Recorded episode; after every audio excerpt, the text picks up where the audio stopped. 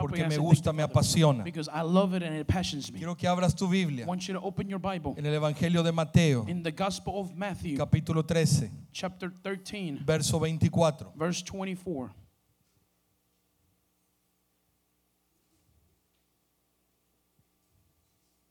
Y dice la palabra, And the word says, les refirió otra parábola diciendo, el reino de los cielos es semejante a un hombre que sembró buena semilla en su campo. Digan conmigo, buena semilla. Good seed. Then Jesus told them another parable. The kingdom of heaven is like a man who sowed good seed in his field.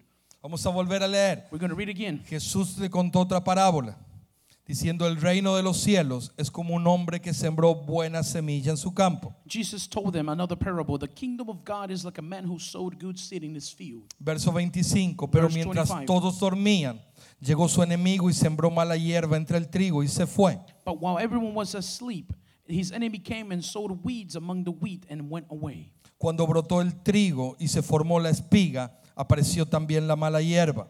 Los siervos fueron al dueño y le dijeron, Señor, ¿no sembró usted semilla buena en su campo? Entonces, ¿de dónde salió la mala hierba? When the wheat sprouted and formed heads, then the wheat also appeared. The owner's servant came to him and said, Sir, didn't you sow good seed in your field? Where then did the weed came from? Esto es obra de un enemigo, les respondió. Le preguntaron los siervos, ¿quiere usted que vayamos a arrancarla? An enemy did this, he replied. The servants asked him, Do you want us to go and pull them up?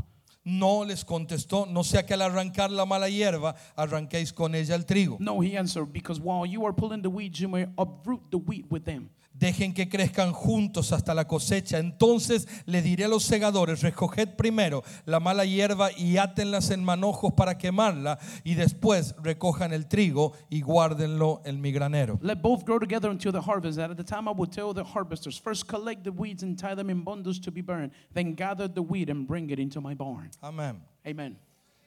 La palabra dice que Jesús Les habló una parábola he spoke to them a parable, diciendo, saying, el reino de los cielos The kingdom of heaven es como is like, el reino de los cielos the kingdom of heaven es semejante a is like. Esta expresión siempre always estaba al comienzo de las parábolas del Señor. was at the beginning of the parables of La mayoría de las The parábolas majority of the parables maestro of the master comenzaban con esta expresión. El reino de los cielos The kingdom of heaven es como, is like, o el reino de los cielos the kingdom of heaven es semejante a. is like. Lo que el maestro está diciendo es que el reino de los cielos that the kingdom of heaven tiene una forma. Y si tiene una forma, and if it has a form, tiene un funcionamiento. it has a functioning. Es la morfología y la fisiología del reino. of the kingdom. Lo que Jesús está diciendo es ustedes necesitan conocer cómo es el reino y cómo funciona el reino para ser efectivos dentro del reino. Kingdom. Si no tenemos If we don't la revelación the de cómo es el of reino, how the kingdom is, difícilmente it will be difficult. podamos funcionar We could function y ser and efectivos be effective dentro del reino. in the Y kingdom. tú estás puesto en la tierra And you are here on earth para ser to efectivo be effective en el reino. in the kingdom. El reino. The kingdom. Bien conmigo, Say reino. with me, kingdom. Jesús habló más del reino Jesus spoke more about que de kingdom cualquier otra than cosa. anything else. Antes que él llegara, Before he came, se anunció su ministerio. his ministry was La announced. voz del The profeta voice of the que prophet clamaba en el he was desierto crying out in the declaraba, wilderness, declaring, arrepentidos repent, porque él, because the kingdom, fuerte, porque él because the Reino kingdom, the kingdom se ha acercado. is upon us. Luego durante su ministerio, While in his ministry, Jesús Jesus, no dejó de enseñar acerca del he reino. did not stop teaching about the kingdom. Cuando él murió y resucitó, When he died and resurrected, it dice Hechos capítulo says 1, Acts chapter 1, que durante 40 that días for 40 les days estuvo he hablando was speaking to them acerca del reino. about the kingdom. Digan conmigo antes, Say before, durante while, y después and after, se habló del it reino. was spoken about the Toca kingdom. de la par y dile, eso your debe ser importante. That must be important. Lo habló He spoke it before, lo habló durante, he spoke it while, se habló and he spoke that after it. Y las parábolas del And the parables of the Lord contienen un código They have a code de revelación of revelation para que podamos so entender that we can el understand reino de los cielos. the kingdom of heaven. Si cada parábola comienza If every parable con la starts expresión, with the el expression, reino es como, the kingdom heaven is es like, porque el Señor the Lord nos está llevando is taking us hacia la revelación to the de revelation cómo funciona el of reino. how the kingdom functions. Mateo 13, 34. Matthew 13 34. Dice 34 y 35. Says 34 Todo and 35. esto les habló Jesús a la gente en parábolas. Jesus spoke all these things to the crowd in Y sin parables. parábola no les hablaba. He did not say anything to them without a Verso parable. 35. Verse 35. Para que se cumpliese lo dicho por el profeta. Digan conmigo por el profeta. Say the prophet. So was fulfilled what was spoken through the Cuando prophet. dijo, When he said, Abriré en parábolas mi boca. Declararé cosas escondidas desde antes de la fundación del mundo. I will open my mouth in parables. I will Lo que dice Mateo creation. 13, 34 y 35 What Matthew 13 34 and 35 es que says había un is profeta that there was a prophet que había that profetizado he had prophesied que Jesús that Jesus hablaría en would parábolas speak in parables. y al hablar en And while he parábolas spoke in parables, revelaría he would reveal secretos secrets que estuvieron that they were escondidos hidden desde antes de la fundación since del the mundo. foundation of the world. Ahora usted sabe quién fue ese profeta. No, you do know who that prophet was. Habrá sido Isaías, Could it be Isaiah? habrá sido Could Jeremías. it be Jeremiah? ¿Quién sabe quién fue? Who knows who was? Hagamos algo. Let's do something. Yo le regalo un libro. I give you a book. Hay que me diga ya cuál fue ese profeta. told me who was that prophet. ¿Quién dijo Isaías? Who, who said Isaiah? ¿Quién dijo Isaías? Pues no era Isaías. But it wasn't Isaiah. ¿Quién dijo Jeremías? Who ¿Dónde said está? Jeremiah? Where is it? Otra más que está equivocada. You are wrong as well. Pues quién fue el profeta? Porque dice para que Because se it says, cumpliese lo dicho por el would be profeta. uh, uh, achieved by what the prophet said. ¿Qué había dicho el profeta? What the prophet has said. Que Jesús That Jesus, haría uso he would use de las parábolas. parables.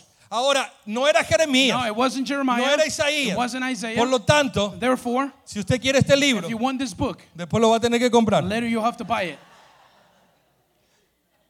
Abra conmigo su Biblia, Salmo 78, 2. Let's go to the book of Psalm 78 El 2. profeta no era Isaías, no The era prophet Jeremías. El profeta era Asaf.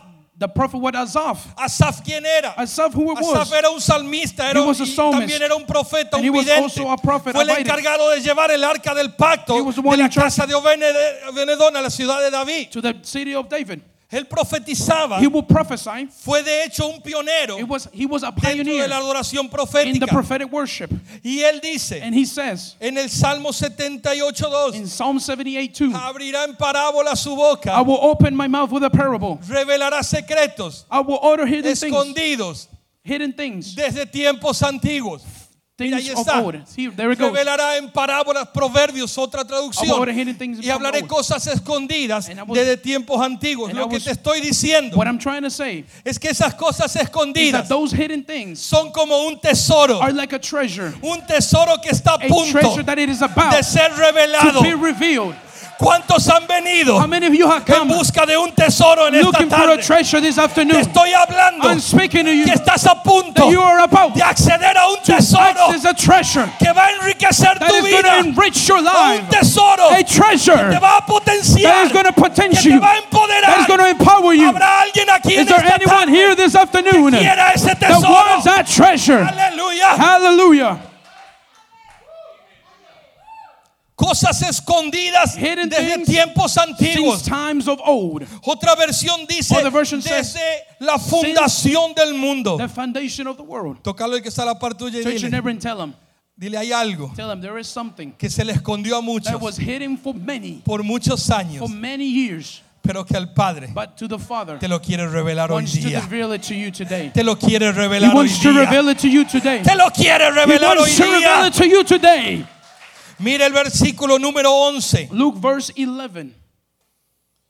de- también de Mateos 13, veamos desde el 10. Los discípulos se acercaron y le preguntaron, ¿por qué hablas a la gente en parábolas? The disciples gathered him and said, Why do you speak to people in parables? Verso 11 dice, a ustedes se les ha concedido conocer los secretos del reino, pero a ellos no. Yo quiero decirte algo. Tú eres bienaventurado porque a ti se te ha concedido conocer los secretos, secret. acceder a la revelación que otros no la tienen.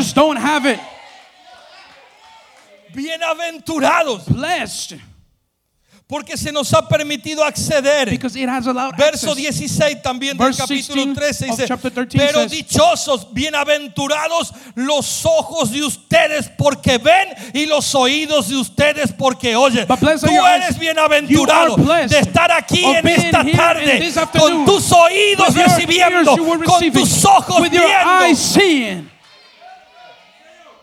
Porque hay gente que no ha tenido ese privilegio. Así que dile que está a la par So tuya. neighbor, Dichoso, you are so Bienaventurado. blessed. You are so blessed. porque hoy tienes acceso a la revelación que empodera y que transforma. and that it transforms. ¿Cuántos dicen amén? Aleluya. Hallelujah. A mí un día me impactó uh, one day it impacted me de que en los salmos that in the Psalms se determinara you would determine cómo Jesús hablaría. How Jesus will speak y que estaba, y que estaba marcado and that it was marked que Jesús usaría that parábolas he will use parables para revelar to secretos. reveal secrets. Como iglesia As a church, ha sido algo que no hemos profundizado. something we have not profound. Hemos tomado las We parábolas, have taken the parables, quizás a veces con liviandad, maybe with a, a como less, un cuento bonito, as a little story, pero hay un tesoro, but there is a treasure. hay un there potencial is a potential que nos revela el reino that it reveals the kingdom, al cual vamos a acceder hoy día. which we're going to access today. Aleluya. Hallelujah. La pregunta es, ¿cómo puedo how can I acceder a esa revelación? Jesús cuenta la parábola, Jesus tells the parable. lo hace delante de la He does it gente, in front of the people, pero ahí están sus but discípulos. there are his disciples as well. La mayoría de la gente no the majority of entiende. the people don't understand anything. Te doy una noticia, Let me give you good news. los discípulos tampoco the entendieron. disciples didn't understood. Pero dice el verso 36 But verse 36 says que se despidió a la multitud. Léalo conmigo, despedida Se- a la multitud. Entró en la casa, digan conmigo en la casa, he went into the house, y se le acercaron sus discípulos disciples went in, y le pidieron, and they asked him, explícanos "Explain to us la parábola. the parable." Cuando Jesús When Jesus cuenta la parábola, tells the parable, lo hace a la he multitud, does it to the multitude. pero luego se despide la But then multitud. he says goodbye to the Y cuando van a la intimidad de And la when they casa, go into the intimacy of the house, los discípulos the disciples preguntan sobre la they parábola. ask about, about the parable. Este es un patrón This is a pattern que se repite en los that it evangelios. repeats in the. Jesús hacía cosas Jesus would do y things decía cosas and he will say things ante la multitud. uh, in the Y multitude. cuando llegaban a la casa, when they will go to the house, los discípulos les, the les disciples, preguntaban they will ask him, y él les explicaba. and he would explain to them. Quiero enseñarte I algo. want to teach you something. La información The information, general general, es para la multitud, is for the multitude. pero la But revelación the revelation está reservada is reserved para la intimidad for the de la casa, of the house, de los hijos. of the children. Te lo voy a repetir. La información general es para la multitud, pero la revelación está reservada para la intimidad de los hijos. of the Y en esta tarde estamos en una tarde de intimidad of intimacy donde la revelación se va a manifestar. to be manifested. La información information te hace alguien makes you someone que conoce cosas, that knows things, pero la revelación but the revelation es la que produce is the one who la produces verdadera the transformación. true transformation. Y toda la gente And all the people que escuchó no entendió, that heard didn't understood anything, pero los but discípulos, the disciples, aunque no entendieron even tampoco, if they didn't understood anything, se fueron a la intimidad they went into the y intimacy buscaron la and they revelación. looked the Es por eso que solo portan revelación las personas que viven en intimidad. Te lo voy a repetir. Solo portan revelación los que tienen acceso a la intimidad. Tú quieres ser una persona de revelación. Tú necesitas intimidad. Di conmigo, la actividad nunca reemplaza la intimidad.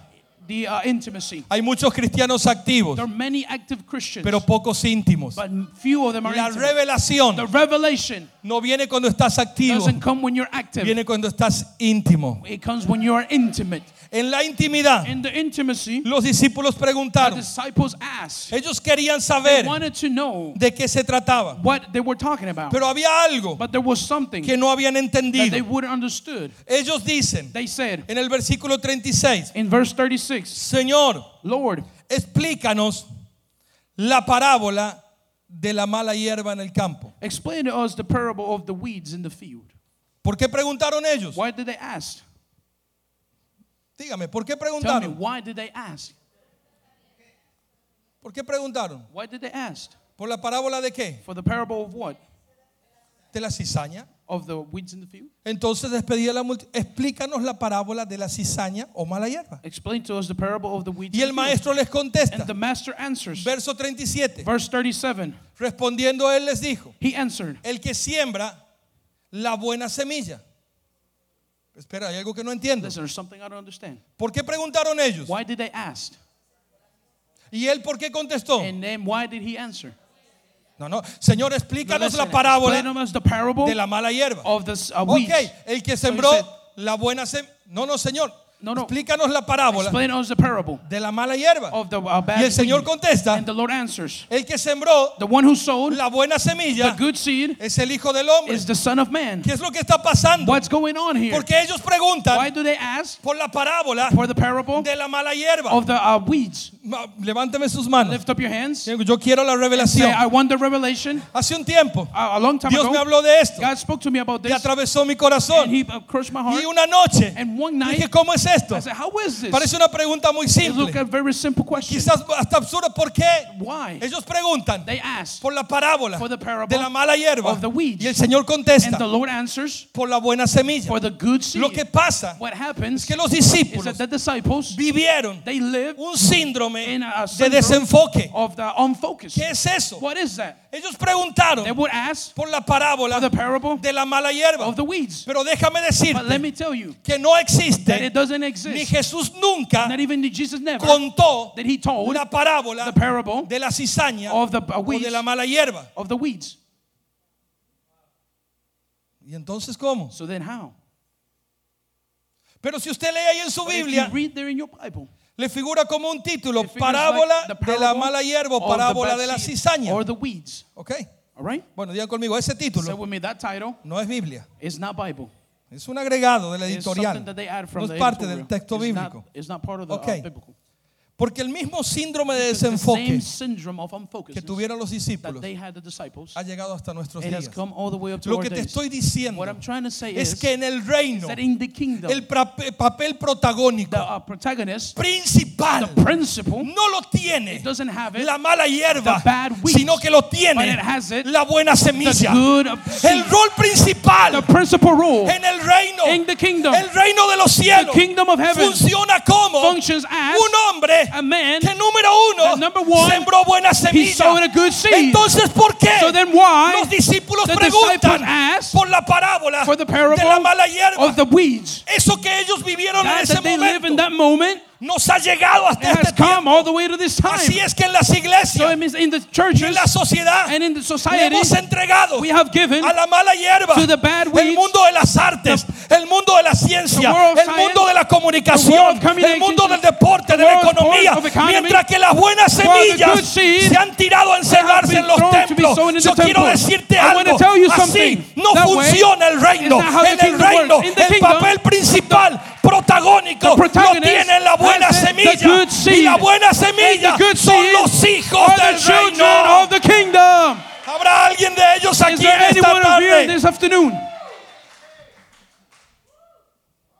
Señor, explícanos la Lord, parábola de la mala the hierba. parable of the bad weeds. Ok, All right. el que sembró la buena The semilla. one who sowed the good seed, No entendieron they didn't understand que el reino principalmente that the kingdom principally tiene que ver con has hijos. to do with children. Buena semilla. Good seed. Diga conmigo, buena Say with me, semilla. good seed. Y la buena semilla, dice el Señor, the good seed says the son Lord, los hijos del reino. are the children of the Necesitamos reconocer We need to recognize que por tiempos no entendimos. o entendimos mal el reino. La parábola dice, The parable says el reino es como un hombre the uh, que sembró buena semilla. La palabra semilla, the uh, word seed, el origen etimológico, the uh, origin la palabra. of the word es la palabra semen. El semen Se- semen contiene los espermatozoides que el hombre deposita en el óvulo de la mujer. in the ovum of the woman. Lo que la parábola está diciendo, el reino, es como alguien que like siembra, como un padre sows- que siembra una semilla en un terreno que va a fertilizar y que va a producir algo. something.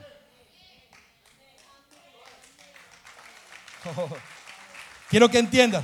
Lo que estoy diciendo es que el reino de los cielos funciona bajo un patrón de paternidad.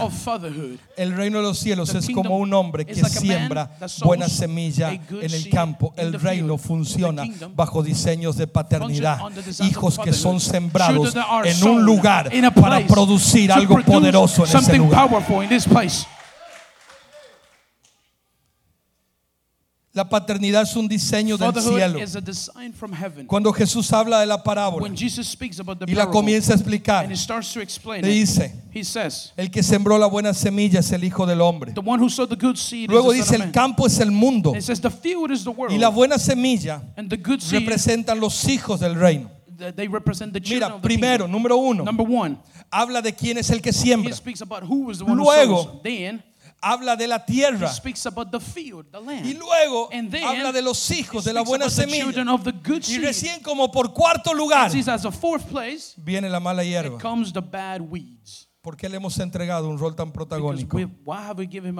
Such a good role? Si el reino funciona, If the kingdom functions, principalmente con hijos principally with children que han sido that sembrados they por have el been Padre. sown by the Father. Y yo sé que el Padre tiene And I know hijos. that the Father has sembrados en esta sown tierra. in this field. Y cuando habla de los And hijos, when I dice, speak about the children, he la says, buena semilla, the good seed, la semilla de la que el Padre está hablando the seed that the Father is en speaking esta of parábola, in this es una semilla de trigo. is a wheat Miren, yo me traje aquí algunas. Listen, I brought one with me. Yo me traje una espiga. I brought viene desde and Argentina. it comes all the way from Así que está bendecida. So it is blessed. Cuando habla de esta espiga, de When esta about semilla, this about this seed, la buena it semilla. says the good seed. Hoy en día Today, se desarrolla genética, it develops genetically. estudios. It studies. Los agricultores invierten mucho dinero invest a lot of money para tener la mejor semilla. Bien conmigo, la mejor semilla. Ahora, si tú fueras un agricultor if you were an agricultural farmer y tú compras, inviertes en la mejor semilla, es porque tú tienes because you have una expectativa, digan an conmigo, una expectativa de que esa that semilla te entregue una gran cosecha.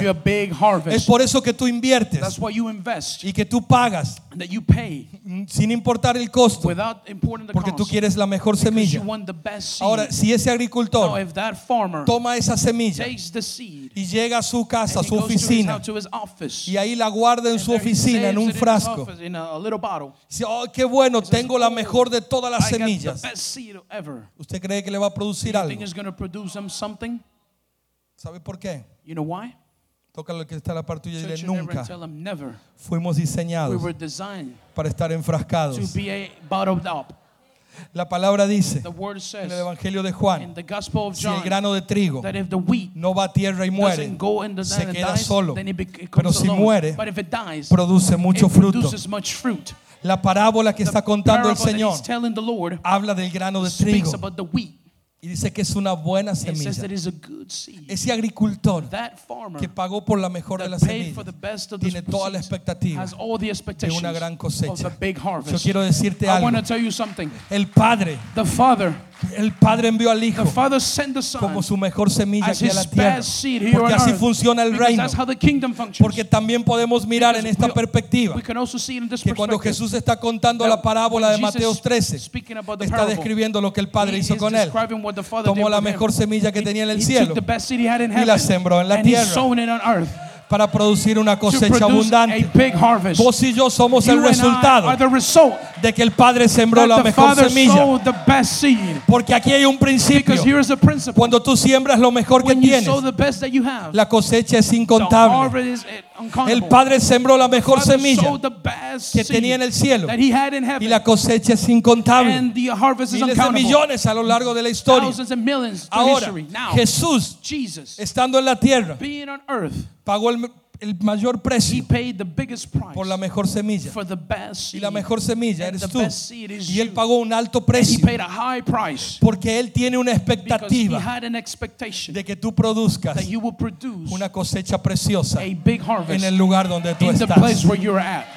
Lo que te estoy diciendo es que si el Padre dice que tú eres buena semilla, es que él tiene una expectativa has puesta en ti y ha elegido un has territorio donde te ha sembrado. has. Ahí Dios te ha puesto has y tú eres el depósito del amor, del poder de Dios en ese lugar donde ha sido sembrado.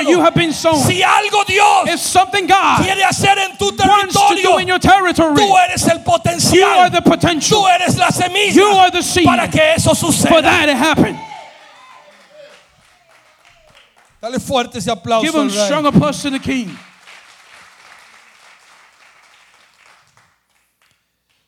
El Padre dice de mí que soy buena The Father semilla. says about me that I'm a good seed. Eso tiene que ver con That identidad. has to do with identity.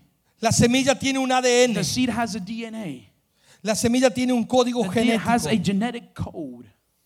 Tener identidad en el To reino have identity in the kingdom es saber is to know lo que el Padre what the Father dijo de mí, said about me. planeó de mí He planned about y me vivirlo and to intensamente. live it intensively. Te lo voy a repetir. I'm going to repeat it again. Tener To identidad have identity es saber lo que el Padre planeó de mi vida, lo que Él dijo de mí y vivirlo intensamente aquí en la tierra.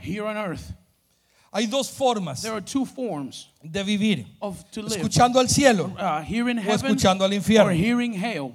Yo decido I decide escuchar al cielo. to hear heaven. Cuando Jesús When Jesus, es posicionado He is aquí en la tierra, here on earth, Satanás se levanta Satan rises up y ataca. and he attacks. Dice Lucas capítulo 4, It says Luke chapter 4, versículo 3. chapter 4, 3. Lo citaba anoche el profeta. The a prophet was citing it uh, last night. Lucas 4:3 dice la palabra. Luke 4, 3, the word Entonces says, el diablo le dijo, Then the- si eres hijo de Dios, di esta piedra que se convierta en Then pan. the devil said to him, If you are the son of God, El diablo dijo, si bread." eres hijo, The devil said, If you are the son, atacó he directamente attacked directly la identidad. the identity. El diablo The devil, es diablo, he is a devil, pero como decimos en but like Argentina, we say in Argentina, pero no es tonto. but he's not dumb. El diablo sabía The devil knew que Jesús tenía el poder that Jesus had the power de transformar la piedra en pan. ¿Usted cree que no lo sabía? Didn't Sí lo sabía. He did know it. Sabía que Jesús tenía el poder He para hacerlo. Jesus had the power Pero. Satanás no ataca he doesn't la attack manifestación, the manifestation. ataca He la identidad. the identity. Satanás Satan no ataca doesn't attack la manifestación. the manifestation. ataca la He attacks the ¿Sabes identity. por qué? You know why? Pregúntame por qué. Ask me why. Porque en el reino Because in the kingdom, tiene mayor peso, it has more weight, tiene mayor it has more authority, la identidad the identity, que la than the manifestation. Te lo voy a repetir. I'm going to repeat it again. En el reino In the kingdom, es más importante it's more important quién tú eres who you que are lo que tú haces. to what you do. En el reino In the kingdom, tiene mayor it has importancia more importance la identidad. the identity. Te lo voy a justificar I'm en la palabra. justify it in the word. Es por eso que la Biblia That's dice what the Bible says. que vendrá un día. That a day will En come. aquel día In that day, muchos dirán, many will say, Señor, Lord, en tu nombre in your name, hicimos we made manifestación. manifestation. Esto, This, aquello. that. Mas yo os diré, My- so I will say, nunca os I conocí. never knew you. Identidad. Identity. En el reino In the kingdom, es más importante more important quién tú eres who you are a lo que tú haces. to what you do. Ahora, Now, cuando lo que tú haces es el producto, es el fruto, product, es el fruit, reflejo, es el fluir de lo que tú eres, tú eres una potencia en el reino. potent in the kingdom. Cuando lo que tú haces está respaldado con lo que tú eres, tú are, ahí sí eres una potencia en el reino. very potential in the kingdom. Pero hay mucha gente que está más preocupada o enfocada en focused la in the manifestación que en la identidad. than in the identity. Y eso es grave, porque la manifestación Because the sí es importante, of course, is important. nos acompaña, es una evidencia, It's an evidence. pero hay algo But there is something que tú tienes que that entender. you must understand. No es It's not sobre lo que se edifica. of what you edify up to. Sansón Samson, tenía dones impresionantes, great gifts, pero no tenía carácter. but he had no tenía He carácter. Y tener dones And to have gifts sin tener carácter without a character es como tener un, un camión is like having a truck que va a gran velocidad, you're going up top que tiene mucha potencia, pero no tienes ni frenos but you have no brakes ni dirección. and no direction, Es no un guidance. peligro It's a que en cualquier momento va a causar daño. it's La identidad The identity en el reino in the kingdom es importante. is very important. Y Jesús dice, And Jesus says, ustedes son buena semilla. guys are good seed. Eso tiene que ver con identidad. to do with identity. Cuando el pastor me dijo, quiero que hables de identidad de hijo, yo dije, bueno, algo Dios me viene ministrando hace un tiempo de eso. Satanás le habla a Jesús, le dice, si eres el hijo. If you are the son Ahora, ¿tú qué piensas? now what do you think? Si Satanás if Satan tuvo el atrevimiento uh, had the dare de cuestionar to question al mismo the, Jesús the same Jesus, su identidad como his hijo, identity as a son, ¿tú crees que no lo hará contigo? don't you think he's going to do it with you? ¿Tú crees que no lo hará conmigo? Don't you think he's going to do it with me? Si no tuvo problemas If he had no problem de cuestionar al mismo to Jesús question Jesus himself, su identidad, his identity, no lo hará con don't you think he will do it with us too? Hay una realidad. There is a Lo que reality. está pasando en Lucas What's capítulo happening 4, in Luke chapter 4, en realidad the reality es una reacción is a reaction de las tinieblas of the darkness a lo que ha sucedido up to what has en happened Lucas capítulo 3. in Luke 4. Vamos a Lucas 3:21. Let's go to uh, uh, Luke 4, 321. Las tinieblas reaccionan. The darkness Lucas react. capítulo 3, 20, verso 21, o sea, el capítulo anterior. So the Lo que pasó before. antes. What happened before? Lucas 3:21 dice, Luke 3:21. aconteció que cuando todo el pueblo se bautizaba, también Jesús fue bautizado. When all the people were being baptized, Miren esta expresión, dice, y orando el cielo se abrió. And as he was praying, heaven was ¿Cuántos quieren que se le abran los cielos? Ahí tienes una llave. There you have a key. Tienen conmigo y orando. Say with me, praying. El cielo se abrió. The heavens were open. Vamos, levante su mano y Come diga on, lift conmigo up y your hands orando. uh, and praying. El cielo se abrió. Uh, ¿Te cansaste de ver los cielos Are you cerrados? tired of seeing the closed Es tiempo que te pongas a It's orar. time for you to stop and start praying. Cuando tú oras se abren When los you cielos. pray, heavens open. Cuando tú oras se abren los When you cielos. pray, heavens open.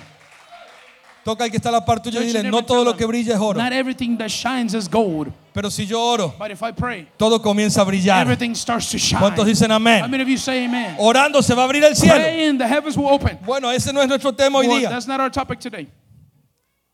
Orando se abrió el cielo. Says Versículo praying, siguiente. heaven was open. Next. Y descendiendo el Espíritu Santo sobre él en forma corporal como paloma, vino una voz del cielo que decía, tú eres el Salvador You are del the, mundo. the Savior of the world. Se oyó una voz que decía, a voice that said, tú eres You are el Rey de the Reyes King of Kings y Señor de... and Lord of. Ok, All right. la Biblia de Argentina, The viene complicada. Argentina, they're complicated. Se oyó una voz que decía, voice that said, tú eres You el are príncipe de, the Prince of, de paz. of Peace. Pero Jesús fue el Rey de Reyes, es el Rey de Reyes, is the King of Kings. es príncipe de paz, He's the Prince of all peace. es el Salvador del He is mundo. the Savior ¿Sí of o the world. no? Of course, right? Diga conmigo, ¿sí o no? Say with me, right? Sí. Yes. Pero cuando el Padre But when the Father lo va a establecer sobre la tierra, establish him upon earth, no lo he establece doesn't establish him como el príncipe de as paz, the Prince of all peace. no lo establece como el Rey de as the Reyes. King of Kings. La voz The dijo, voice said, este es This is mi my but hijo, my son. este es mi. This is my La voz dijo, este es the mi voice says hijo. this is my son. Cuando eso sonó en los When that aires, sounded in the airs, cuando eso impactó la when that tierra, impacted earth, fue un impacto it tan was an fuerte impact en las so strong tinieblas in the darkness que Satanás despliega su estrategia. goes out and he throws his Y ahí tienes las dos voces. there you have the two voices. Las del capítulo 3. The, the, the chapter La voz del cielo. the voice of heaven. Este es mi hijo. This is my son. La voz del capítulo The 4. voice of chapter La voz del infierno. The voice of hell. Cuestionando Questioning si eres hijo. Es que básicamente hay dos formas de there vivir. are two forms Escucha, of living. Listen. escucha. Básicamente hay dos formas de vivir. two ways of living. Tú vives con la revelación del capítulo 3 of chapter 3 o con el ataque del capítulo with the 4. attack of chapter Lo que 4. te estoy diciendo es que hay dos formas de vivir. There's two ways of living. O tú vives como hijo son o tú vives como huérfano. you live as an orphan.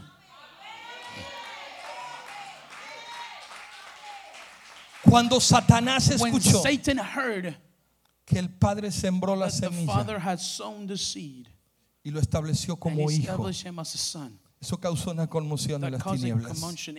Uh, Que inmediatamente las tinieblas reaccionaron. Y Jesús es establecido y es habilitado para comenzar su testimonio. Digan conmigo, bajo el manto. Vamos, digan conmigo bajo el manto de un hijo, bajo la autoridad de un hijo. Aunque él se iba a levantar como el Salvador, como el rey, como el príncipe, había algo que tenía que establecerse. Y es que Jesús caminara en la tierra como el hijo. Porque vos y yo un día teníamos que mirar a nuestro ejemplo, a nuestro modelo, a él y decir, él fue establecido en la tierra como un hijo. Y si yo camino siguiendo a él, yo debo caminar y ser establecido aquí en la tierra como un hijo. ¿Cuántos de ellos hay aquí How en many of esta them are in tarde? here in this afternoon? Ahora mire, Now look,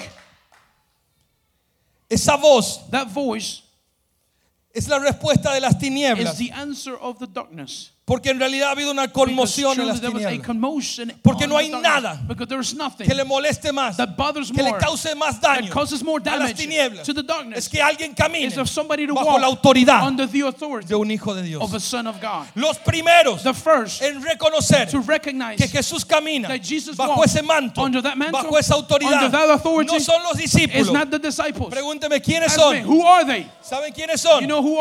Lucas 4:41. Luke 4:41. Aquí se los presento. Here I present it to Los you. primeros en The reconocer first one to recognize que Jesús camina that Jesus bajo ese manto under that mantle no son los discípulos, is not the disciples. son los demonios. It's the demons.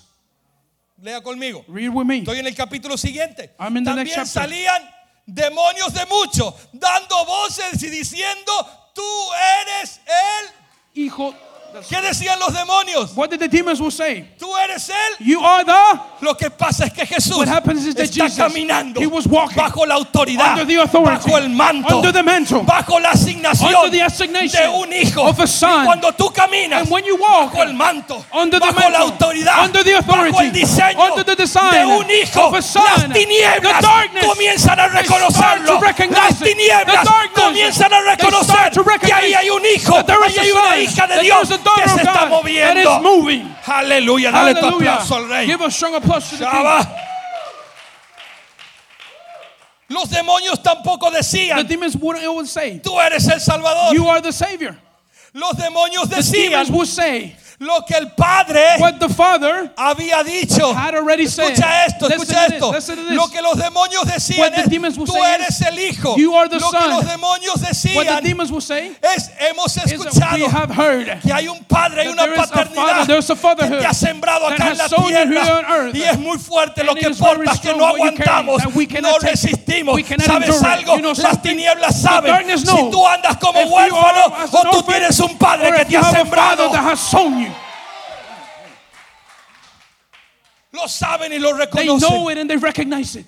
y se deben sujetar. And they have to subdue. Por eso es que cuando hay un manto That's why when there's a mantle apostólico de apostolic padre, of father, hay un territorio there is a que es territory libertado. that it is being free. Porque los demonios comienzan a Because demons, reconocer to que hay hijos that there are children que there, han sido that sembrados. they have been sown. Hay dos verdades. There's uh, two truths. Tú vives bajo ese manto You can live under that mantle como un hijo as a son, o tú vives como huérfano. or you can live as an orphan. Fuimos diseñados We have been designed para vivir como hijos. to live as son. Y como esto molesta a las And tinieblas, since this bothers the darkness, Satanás no se quedó de brazos Satan cruzados did not stay with his arm crossed. y él despliega and he sends una out cantidad de a ataques quantity of attacks que busca desestabilizar that he may uh, la posición de hijos. the position of a son. La Biblia dice en Romanos The Bible says in Romans capítulo 8 chapter 8 que el Espíritu Santo le da testimonio a mi espíritu to my spirit de que yo soy hijo that I am a son de Dios. of God. Te lo voy a repetir. El. Espíritu le da testimonio a mi espíritu. to my spirit. Si el Espíritu Santo le da testimonio al espíritu de Fernando. ¿cómo es tu nombre? César. El Espíritu The Spirit le da testimonio gives al Espíritu de César the spirit of Caesar de que él es hijo. Ahora yo pregunto, ¿por qué el Espíritu de César necesita que el Espíritu Santo le recuerde, le atestigue, uh, le sea de testimonio de que él es hijo? that he is a son? ¿Será que César tiende a olvidarse de vivir como hijo, de caminar como hijo, de hablar como hijo, de manifestar la cultura de un hijo? ¿Será que César Could it be that Caesar es atacado por las tinieblas para tratar de desestabilizarlo en su identidad de hijo? Yo creo que sí, I believe so. porque si lo hizo con Jesús, también buscará hacerlo con César, también buscará hacerlo contigo. Ahora lo interesante está de que dice que la palabra, dice la palabra que el Espíritu le da testimonio. Si hay un momento donde el Espíritu viene y me comienza a ministrar hasta que me convence, me muestra el testimonio shows me the de que yo soy hijo. Es por eso que cada vez que el enemigo se levante y ataque tu identidad y te quiera poner a prueba de que no estás viviendo como hijo, ese es el momento donde tú necesitas meterte con el Espíritu Santo y no salir de esa intimidad hasta que tu espíritu haya recibido el testimonio de que tú eres hijo. you are a child. Tu espíritu necesita el testimonio del Espíritu. Porque si no lo recibes, it, comienzas you start a vivir to live como un huérfano. as an orphan. Porque si el Espíritu le da testimonio a nuestro espíritu que somos hijos. children. Si somos hijos, somos children, herederos. then we are heirs. Ahora escucha esto. Now listen to this. Estas dos verdades There's two truths. tienen que ver con la voz del cielo. have to do with the voice of heaven. Vivir como hijos o como la voz children, del infierno like que busca sacarte de la posición de hijo. Y cuando te arranca de la posición de hijo, tú caes en la posición de un huérfano. of an orphan. ¿Qué es un huérfano? What? Who's an orphan? Es alguien Someone que no tiene padre. that has no fathers, no parents. Pero en realidad huérfano But truly orphan no es solamente is not just aquel que no tiene padre, that one who has no parents, sino también es huérfano but is orphan, aquel that one que tuvo padres that had a father, que no parents, supieron dar that didn't know how to lo que un padre debe what a, dar. give, what a father is supposed Ese to también give. es huérfano. That one is also an orphan.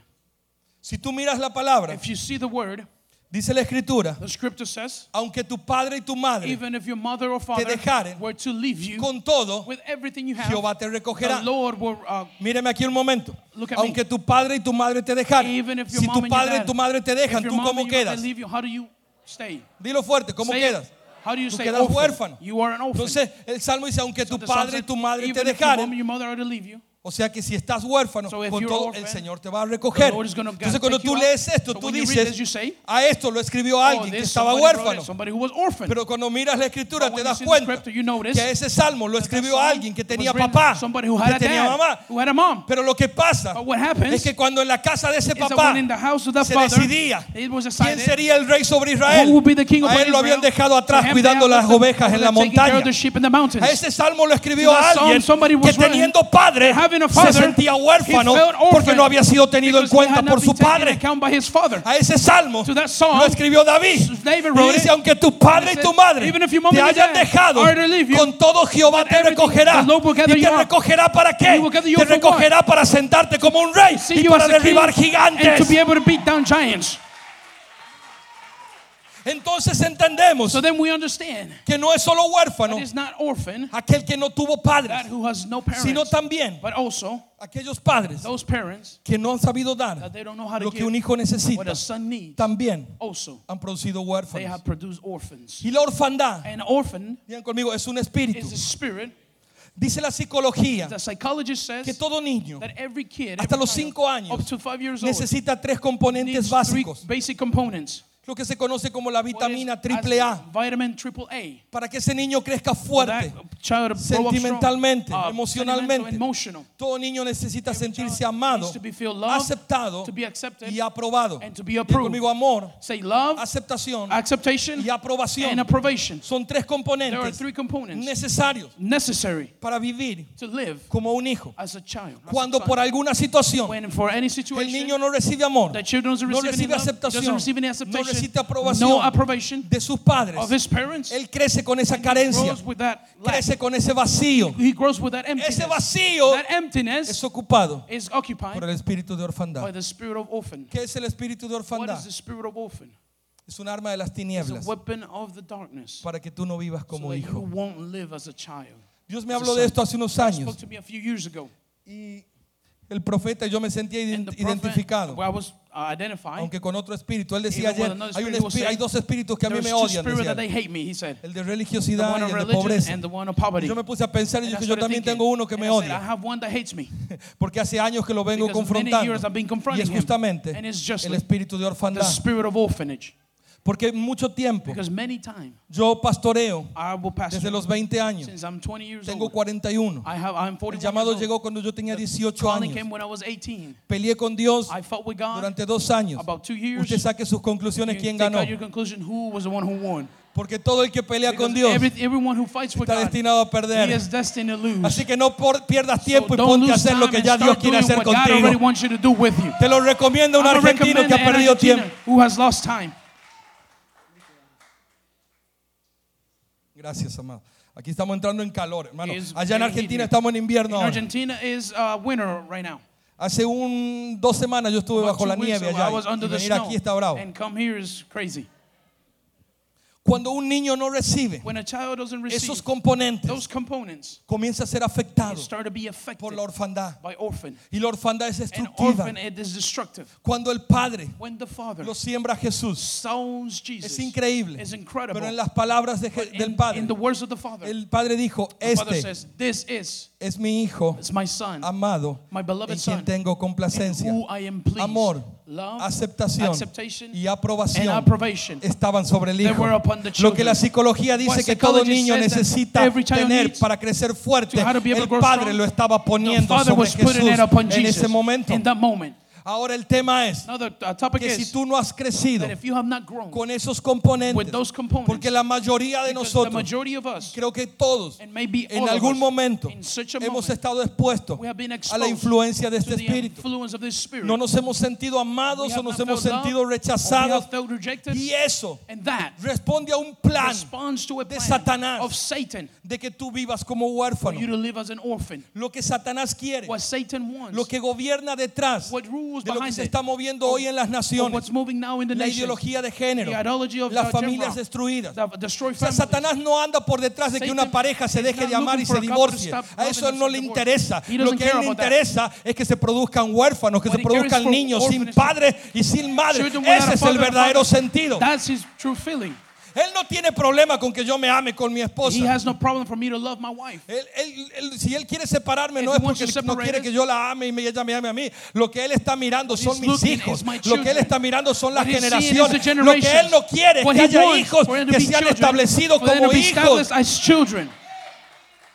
Todo el movimiento mundial de generar familias disfuncionales y aún todo el movimiento de ideología de género responde a ese espíritu. Quiere generar huérfanos, carencia de paternidad. Y eso nos ha afectado por muchos años en las iglesias. Pero este es un tiempo donde Dios está restaurando la paternidad sobre la casa. ¿Usted lo cree? Do you believe it?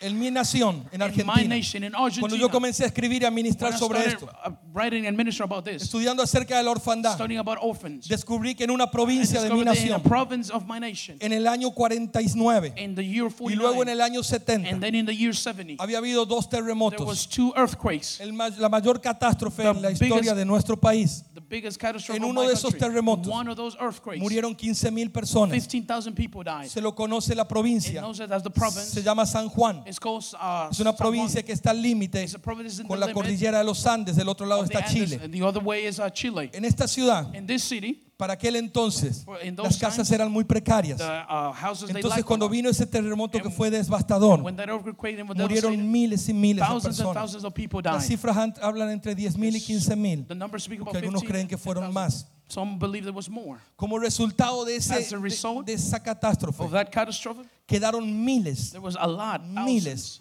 de niños huérfanos que murieron sus padres. that their parents died. Las provincias cercanas But the nearby colapsaron los hospitales, las escuelas. hospitals, the schools. Entonces había una cantidad de niños was a quantity of que no sabían qué hacer con ellos. they didn't know what to do Se los conoce en la historia de in the Argentina story of Argentina como los huérfanos de San Juan. Entonces, en la desesperación de no tener que darles de comer, ni quien los atendiera, tomaron a todos esos niños y los subieron en el and tren, they put them in a en el train. tren que iba hacia Buenos Aires, la capital de Argentina. Buenos Aires, the Y el tren va atravesando diferentes provincias. different provinces. Y en cada And in provincia every province donde el tren iba where llegando, the train was ya se había anunciado it was already announced que venían los huérfanos that the de San Juan y las familias que and querían hacerse cargo de ellos iban a la estación de tren y bajaban los niños y se los entregaban a esa familia. Hay muchos testimonios de hermanos que fueron they separados were separated. porque uno quedó en una provincia, in el one otro se fue a otra. Y así ese tren and that train fue regando a Argentina was over there to Argentina de huérfanos. of orphans. Hace unos años, A cuando Dios me mostró eso y vi eso that, en la historia de mi I saw that país, ese día lloré y dije, yo tengo que hacer algo con eso. do something with this. No conocía a nadie en esa provincia. nobody in that province. Dios me regaló un contacto y me fui. contact and I went. Le compartí a mi equipo, a mi esposa y dije, Dios me lleva a ese tío, yo tengo que hacer algo ahí. have to do something about Y me fui a ese lugar. Llegué a una iglesia y comencé a compartir lo que Dios me mostraba. Que había un tiempo donde Argentina necesitaba sanar. Y se tenía que redimir eso. Que esa provincia había sembrado huérfanos a todo el país. Lo compartí en un lugar, parece que le estaba hablando en chino. Nadie entendía lo que yo estaba viendo. Era el último día que yo estaba en ese lugar y dije, bueno, Señor, yo lo dejo aquí y hice lo que me mandaste a hacer. Me quedaba un día en ese lugar y me suena mi teléfono. Uh, Me llaman de la oficina de una iglesia, gente que yo no conocía. Me dice, usted es el pastor Fernando. Usted "You're está aquí todavía en San Juan. Sí. Bueno, lo hablo de parte de tal pastor. pastor. quiere preguntarle si puede venir esta tarde a predicar en la iglesia. Un amigo mío le había contado que yo estaba ahí. Y yo llego a ese lugar. And I go to that La- place. Era la iglesia más grande de la provincia. Y ese día yo compartí eso. And that day I share that. Y comenzó algo en esa iglesia. Y entendimos And we understood que había que redimir la historia y desde ese lugar comenzar a sembrar hijos en la nación. Hace dos meses, cerrando este proceso de sanidad sobre la tierra, llevamos un equipo de 600 of misioneros 600 missioners a esa tierra. Se entregaron al Señor más de 5 mil personas en cuatro días, levantando una cultura de hijos. Y dijimos, esta tierra no será nunca más tierra que produzca huérfanos, sino tierra que produzca hijos. Lo que te estoy diciendo es que si la orfandad ha golpeado tu vida, viene un tiempo donde el sello de orfandad tiene que ser quitado. Porque tú has sido diseñado para vivir como un hijo y no como un huérfano. ¿Qué dice la Biblia acerca de la orfandad? What does the Bible says about orphan? Quiero darte dos referencias, una en el antiguo pacto y otra en el nuevo pacto. old covenant and then in the new. Deuteronomio 24:20. Deuteronomy 24:20.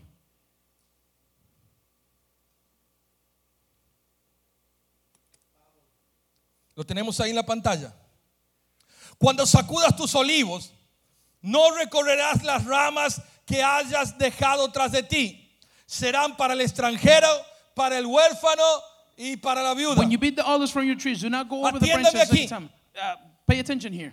Esto era una ley en Israel This was a law in Israel, establecida por Dios. established by God. No sé cuántos han estado I don't know how many of you have o han been, hecho el trabajo de you cosecha. have done the uh, work of A donde harvest. yo vivo, Where I hay live, mucha agricultura. there's a lot of farms. Cosechamos limones, We uh, do lemons, paltas, mandarinas, we do cítricos. mandarins, a lot of stuff. Y cuando la gente va a And cosechar, when the people go and take the se harvest, hace they make la primera pasada. the first Los trip. cosechadores van sacando todo lo que está a la vista. uh, take out everything that's Y van tirando ahí en las bolsas. and they throw it there in the Y bags. luego se hace And then you go, lo que se llama el repaso. what is called the Tienen que volver that they have to para go sacar todo lo que ha quedado. take everything that Lo was que ha quedado over. tapado en una hojita y quizás que no lo vieron. Ese volver, ese recorrer estaba prohibido en- en Israel. Estaba prohibido It was uh, como una medida de as a protección measure of protection de parte de Dios from God para los huérfanos. for the orphans. Pero esto nos revela varias cosas. Primero nos revela First, it reveals el corazón del Padre the heart of the Father con una medida as a measure para cubrir a los huérfanos. Pero también nos revela una verdad que tiene que ver con posiciones. Digan conmigo, con posiciones. Ahí va la gente que iba cosechando. uh, Y allá atrás, ¿A dónde? ¿a dónde? Atrás. ¿Quiénes venían atrás? Who were coming in the back? Los huérfanos. The orphans. Porque cuando tú vives en orfandad, nunca vas en la primera línea. Siempre vienes atrás, tratando de agarrar algo que se hayan olvidado, tratando de agarrar algo por gracia. Tú no vas cosechando, tú no vas conquistando, tú vienes tratando de agarrar algo en la vida que por gracia te caiga. Así caminan los huérfanos. Cuando el Padre levanta esta medida como una ley sobre Israel. Luego hay otra en Éxodo, a ningún huérfano afligiréis. Eran medidas de leyes que el Padre estaba poniendo, sabiendo la vulnerabilidad que tenían los niños huérfanos. Pero todas estas medidas eran solamente paliativas. Tenían una fecha de vencimiento, had a expiration date. temporales, They were temporal porque vendría el día de la solución definitiva the a este problema. to this problem. Mire conmigo, Look with me. la Biblia dice en Romanos 8:15, Bible says Romans 8:15.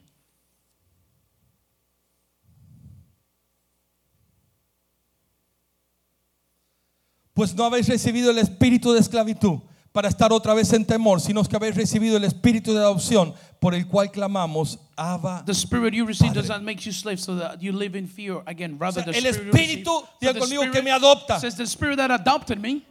Ahora, ¿quién necesita ser Now, who needs to be adopted? El que está huérfano. The one who was an orphan. Si tú tienes padres, If you have parents, tú no necesitas you don't need ser adoptado. to be adopted. Necesitas ser adoptado You need to be el que adopted. está huérfano. Those who are orphans. Que en algún momento, In, a, in some time, de diferentes formas, in different uh, La forms, orfandad. orphans ha buscado golpear nuestras has vidas. come try to hit our lives De una forma u otra. in any way or another. Cuando el Padre When the Father profetiza prophesizes acerca de Jesús about Jesus en Isaías, in Isaiah, Él da cinco nombres. he gives five Él names. dice, Él será says he will be, admirable, he'll be admirable, consejero, he'll be a counselor, Dios fuerte, a strong God, Padre eterno, a eternal Father, príncipe de paz. Prince of all Te peace. estoy relatando Isaías 9. I'm just reviewing it. Dice, un hijo 9. nos es nacido. A son it is given to us. Autoridad estará sobre sus hombros. Será admirable. ¿De quién está hablando? Who is he speaking about? ¿De quién está Who hablando? is he speaking about? De Jesús. Of Jesus. Y los cuatro nombres son And the admirable, four- consejero, Dios fuerte. A strong God. Número cuatro, Number four, Padre, Father, Padre eterno. eternal ¿Pero de quién está But hablando? who is he speaking about? ¿Pero de quién está hablando? Who is he ¿Y speaking quién es about? Jesús? Who is Jesus? El Hijo. Está hablando del Hijo, pero está diciendo que Él sería Padre eterno. Eternal Es por eso que cuando That Jesús es establecido en la tierra, earth, está establecido como hijo. Porque tú nunca vas a poder ser el padre que Dios quiere que tú seas si primero no eres el hijo y vives bajo la autoridad del hijo. ¿Me estás entendiendo? Are you understanding me? Esta declaración de Isaías This declaration of Isaiah estaba marcando que Jesús, was marking that Jesus, aunque es el hijo, even though he's the son, nos mostraría he will show us los diseños del Padre that the signs of de the father, paternidad. of fatherhood. Tomó a sus He discípulos took his disciples y se transformó en su and he padre. transformed him into his father. ¿Cómo que se transformó en su How did he padre? transform into the father? Es que solamente lo hemos Is visto como el rabí, como el like the maestro. rabbi, like the master, like Pero yo quiero decirte algo. But I want to tell you La something. palabra de Isaías The word of dice que sería Padre that eterno. he will be eternal father. Y esa paternidad And that se comenzó a impregnar en los discípulos. impregnated in the disciples. Y hay un momento And there is a moment que es crucial that it is en la vida de los in discípulos. the life of the disciples Porque han compartido con Él because they have shared with todo ese tiempo. all that Se han impregnado de su amor, de sus brazos. impregnated with his love, with his uh, Y un día hugs. El Señor day, les habla The Lord speaks y les dice, bueno, and he says, "Okay, quiero contarles I want to tell you que esta historia muy linda tiene una parte que no es tan linda. Porque voy a ir a Jerusalén y ahí me van a arrestar, me van a maltratar going to beat me up. y me van a clavar en una cruz. y voy a morir. ¿Cómo te imaginas Que cae esa noticia that los discípulos? uh, Usted lo tiene en su Biblia como Jesús anuncia su muerte a sus discípulos. y los describe en varios evangelios. Yo, yo creo que en ese momento el corazón de los discípulos se partió por la mitad. ¿Qué sabemos de ese momento? Todos se callan. Hay uno que lo agarra al Señor y le dice, vení. No, no, para, para, para, para. Oh, hold up. Vení, Señor, vení. Vamos a hablar ya solitos. ¿Usted sabe quién es? Es Pedro. Le dice, Señor, no vayas. don't go. ¿Cómo vas a ir donde te van a How are you matar? going to go where they're going to kill you? No, no, que no te suceda No, eso. Let it not, not happen to you. Y se- el Señor les dice the Lord says, unas palabras fuertes a Pedro. strong words to Peter. El Señor le dice, He says, apártate de mí, get away from me, Satanás, Satan, porque me eres tropiezo. you are ¿Está block. conmigo hasta ahí? Are you with me right there? La palabra Satanás en The esa traducción en realidad es adversario. Lo que Jesús está diciendo es a Pedro no le está diciendo diablo, le está diciendo te estás oponiendo a lo que yo tengo que hacer. Me está do. haciendo de adversario. Ahora quiero que entienda esto. Si bien If good, estoy de acuerdo I am y in así lo creo, and I believe it, nadie podía nobody could oponerse to al oppose propósito de la to cruz the purpose of the y cross de la redención. and of the redemption. Lo que quiero que notes What I'm trying to see es que de los doce, is that out of those 12, el único the only one que está hablando that was speaking como hijo as a son se llama Pedro. is Peter. Si tu padre te dice, tells you, la semana que viene next week, voy a ir a un lugar a donde me van a maltratar, me van a arrestar y me, van a matar, and they're going to kill me, ¿tú qué le dirías? what would you say? Vaya tranquilo, papá. Go away in peace, dad? Si tú dirías eso, If you were to say that, yo no quisiera ser tu I padre. wouldn't want to be your dad. Hace unos años, A few years ago, mi papá enfermó y yo, sus riñones se and paralizaron. his kidneys were paralyzed. Él era médico. He was a, a doctor, Y yo le dije un día, and I told him one day, papá, vamos. Dad, let's go. Y él sabía dónde está. dice, vamos. He knew you- let's Viajemos a go. Buenos Aires. Let's leave uh, Buenos Yo te doy Aires. mi riñón. I give you my Yo kidneys. te doy uno. Yo I quiero give darte you uno, one. I un want to riñón. give you one. Y él no me lo aceptaba. And he wouldn't accept Yo era it. el único que I podía was the darse. only one who could Y give él it me him. dijo, no, And no, said, no, no y no, y no lo voy a no, and aceptar. no, and I won't do it. Pero yo estaba dispuesto But I was uh, a available darle mi to riñón give him my kidney para que él continúe so that he viviendo. will continue living. Estaba dispuesto a donarle mi riñón I porque, was yo- porque available es mi because padre. He is my dad. Es el hombre que me ha formado, man que me ha has formed me, impulsado, que me ha has poten- that has Yo estaba dispuesto a hacer cualquier cosa para que él siga viviendo. Porque el corazón del hijo the uh, actúa de esa manera. acts that way. Entonces quiero que So I entienda. want you to understand. Si Pedro le dice Peter says al Señor, no, no Lord, quiero que no, I vayas, don't want you to go. no es porque se quiere oponer a la cruz. Es porque Pedro, Peter, en realidad ni siquiera entiende lo de reality, la cruz. Es porque Pedro Peter, está hablando como un hijo speaking as a son. y él siente que le están por arrebatar su padre. take out his dad. Y lo tremendo es que los the predicadores lo agarramos a the Pedro we speak about Peter. y encima le caemos encima And con lo que dijo. ¿Cómo se he va a said, oponer a la how is, redención? how is he going to oppose sabía redemption? lo que era la He redención. didn't know what redemption lo was. único que sabía All he knew que aquel the que lo había potenciado, que se había fijado en él, cuando nadie daba nada por él, se estaba por ir a un he lugar was about to go to a donde lo iban a matar y él simplemente he dice, yo no quiero que pase eso con mi padre. With my dad. Ese es el corazón de un That is the heart of a son. Digan conmigo corazón Say de with me the heart of a child. Ese es el corazón de un That's the heart of a son que comienza a latir that por su starts to papá. beat for his daddy.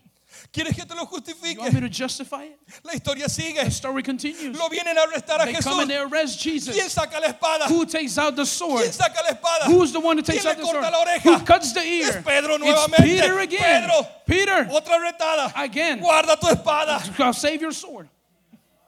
Pero si Pedro saca la espada, Peter takes out the sword, no es porque Pedro no se Peter, haya aguantado con que le haya dicho Satanás.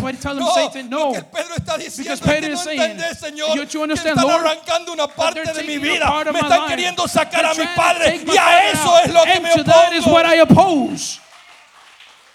Es el corazón de hijo That's the nuevamente. heart of a son again. La historia sigue. The story continues Se llega a exponer to expose, y a llegar hasta lo más cerca donde Jesús está arrestado. Jesus is being arrested. Es cierto, It is true. lo tiene que negar He has to deny him porque ese momento because in that moment, su vida está en riesgo. his life is at risk. Pero ¿por qué llega hasta ahí? But why does he get there? Porque es hijo, Because he is a son. Porque está viviendo como hijo. Because he is living as a son. Aleluya. Hallelujah. Está impregnado He is la paternidad de Jesús The en él fatherhood of Jesus in him. y se expone hasta lo And he máximo exposes himself up to the él limit. puede. He can. Y tú dices, ah, pero ahí lo negó. Said, oh, but he denied him there. ¿Te acuerdas? Don't you dijo, remember? Señor, mi vida said, pondré por ti. my life I will give for you. Mi vida pondré por ti. My life I will give for you. Dígame, ¿qué hizo? Say, what did he do? ¿Y qué hizo? And what did he do? Vamos, yo digo, mi vida Come on. pondré por My ti. life I ¿Y will give qué for you. hizo? And what did he do? Grítelo. Say it. No. No. ¿Sabe lo que hizo? You know what he did? Puso su vida por He el Señor. put his life for the Lord. ¿Cómo terminó Pedro? How did Peter end up?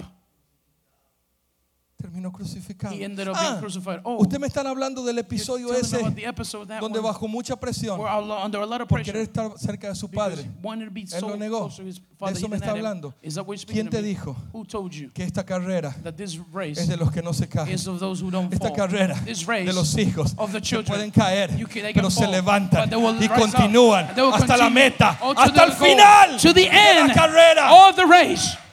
Si tú lo crees, dale ese aplauso al rey. You believe it?